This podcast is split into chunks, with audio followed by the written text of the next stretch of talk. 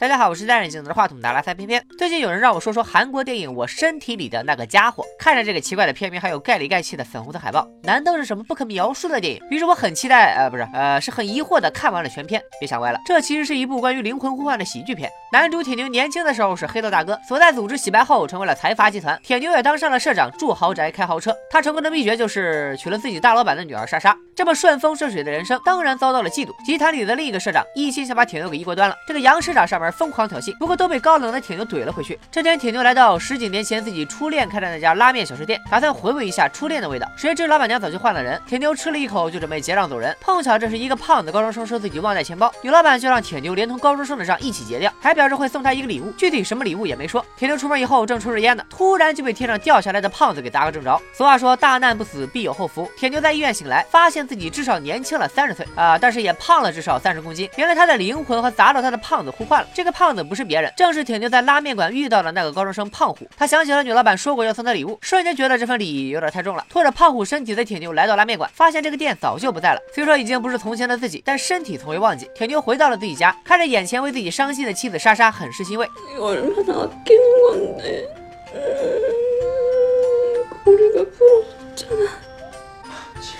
眼前这个坚称自己是铁牛的男人，把莎莎吓够呛。也对，要是我说我的外表是翩翩，但是已经和易烊千玺互换了灵魂，你们也不会相信的吧？莎莎报警，把铁牛送进局子，是胖虎的爸爸把他保释了出来。俩人回到家，胖爸按照胖虎的食量，给眼前的儿子准备了一大桌食物。生活精致，从来不吃快餐的铁牛，怎么可能咽得下去呢？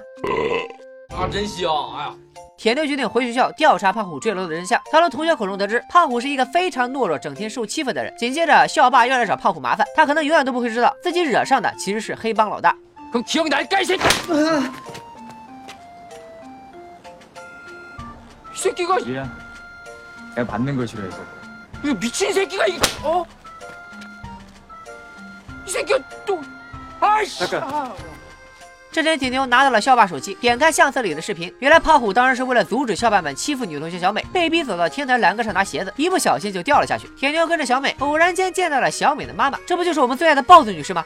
这不就是铁牛最爱的初恋吗？原来他已经把小吃店搬到了这里，铁牛控制不住自己，叫出了小美他妈的名字。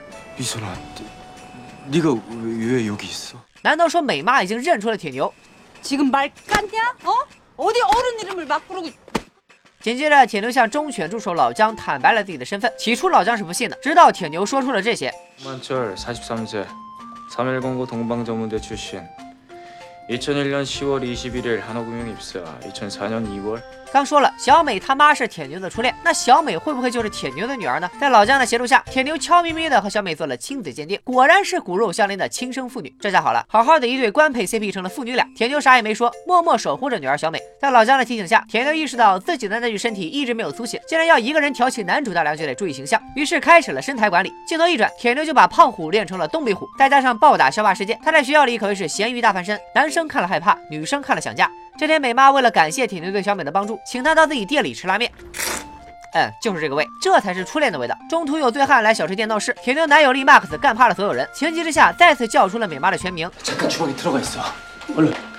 一系列的举动引起了美妈的怀疑，无奈之下，铁牛只能自爆。美妈得知真相之后非常震惊，并把铁牛赶了出去。原来俩人年轻那会儿是铁牛狠心抛弃美妈和莎莎结婚，所以美妈一直没能原谅铁牛。因为小美是自己的女儿，所以铁牛对她呵护有加。结果小美误会了这段感情，居然跟铁牛告白。美妈来到学校，希望铁牛不要再来打扰母女俩的生活。不管是自己和高中生模样的铁牛在一起，还是女儿和她的亲生爸爸在一起，都是过不了审的狗血乱伦剧情啊！小美挺会挑时候，正好听到了两人对话中的“乱伦”两字，立刻脑补了一场大戏：我爱上你，你却爱上我妈，这样对？吗？场面一度非常尴尬。为了缓解尴尬，咱们再来看看另一边。一直是铁牛为眼中钉的杨社长找到了铁牛的老婆莎莎，用他出轨的证据威胁对方和自己结盟，一起除掉铁牛。莎莎正有此意，于是做了假账，告诉了自己老爸，铁牛骗了公司三十个亿，试图挑拨铁牛和财主老丈人的关系。杨社长那边也没闲着，带着武器到铁牛病房，准备杀人灭口。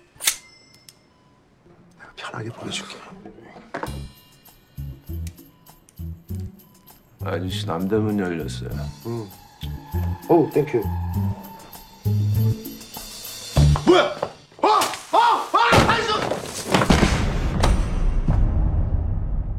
拖着铁牛身体的胖虎躺了大半部电影，终于回到家找自己老爸亲亲抱抱举高高。虽然男人都喜欢被人叫爸爸，但是眼前这个人可是被胖虎砸倒的黑社会老大，胖爸一下子没能适应。好在铁牛及时出现，把事情给捋清楚了。铁牛喜欢美妈，胖虎喜欢小美，互换灵魂的两人决定互相帮助，和谐共处。他们找到美妈，谎称灵魂已经换回来了。就在胖虎用铁牛的身体向美妈表白的时候，杨师长带着小弟不请自来。这么多人打一个，铁牛的主角光环都不好使，直接被干趴。大哥的女人不是谁都能当的。只见美妈霸气侧漏的拿出同归于尽标配煤气罐和打火机，吓跑了杨市长。杨市长和莎莎的计划也没能成功。铁牛老丈人三观正，平时就清楚自己女儿想掏空自己，再加上铁牛给老丈人捎了封信，事情一下子就真相大白了。铁牛给胖虎科普了他家的人物关系和剧情走向，就让他带着耳机接听指示，拜见老丈人去了。